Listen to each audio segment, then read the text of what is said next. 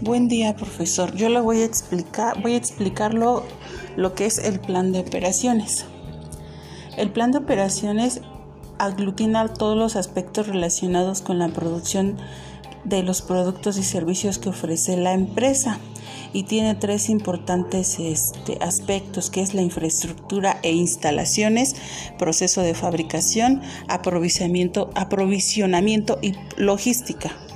Dentro de la estructura e instalaciones encontramos que es la buena localización de la empresa y que cuente mínimo con el mobiliario para dar comienzo a la productividad, lo que es el mobiliario y la maquinaria, para que pueda este, comenzar a producir el producto. Este, para poder este, comercializarlo y, este, y ofrecerlo a los clientes. El proceso de fabricación debe de ser planificado y programado. Se deben detallar los recursos físicos y humanos que serán necesarios, así como el costo también.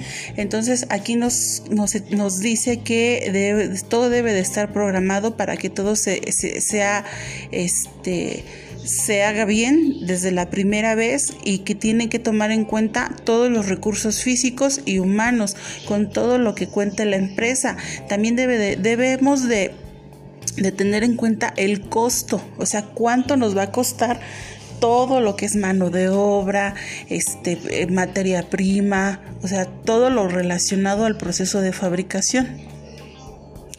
Y también nos dice que es el aprovisionamiento y la logística que, bueno, aquí nos explica que la empresa no debe centrarse únicamente en la satisfacción del cliente, sino que también de los, porque, no, sino que debe de tomar en cuenta, perdón, lo que son los proveedores, porque los proveedores juegan un papel fundamental, porque ellos nos van a decir cómo vamos, cómo van a ser los pagos de, de lo que ellos nos van a proveer, cuánto tiempo nos van a dar de, para pagar, cómo les vamos a pagar, o sea, todo eso.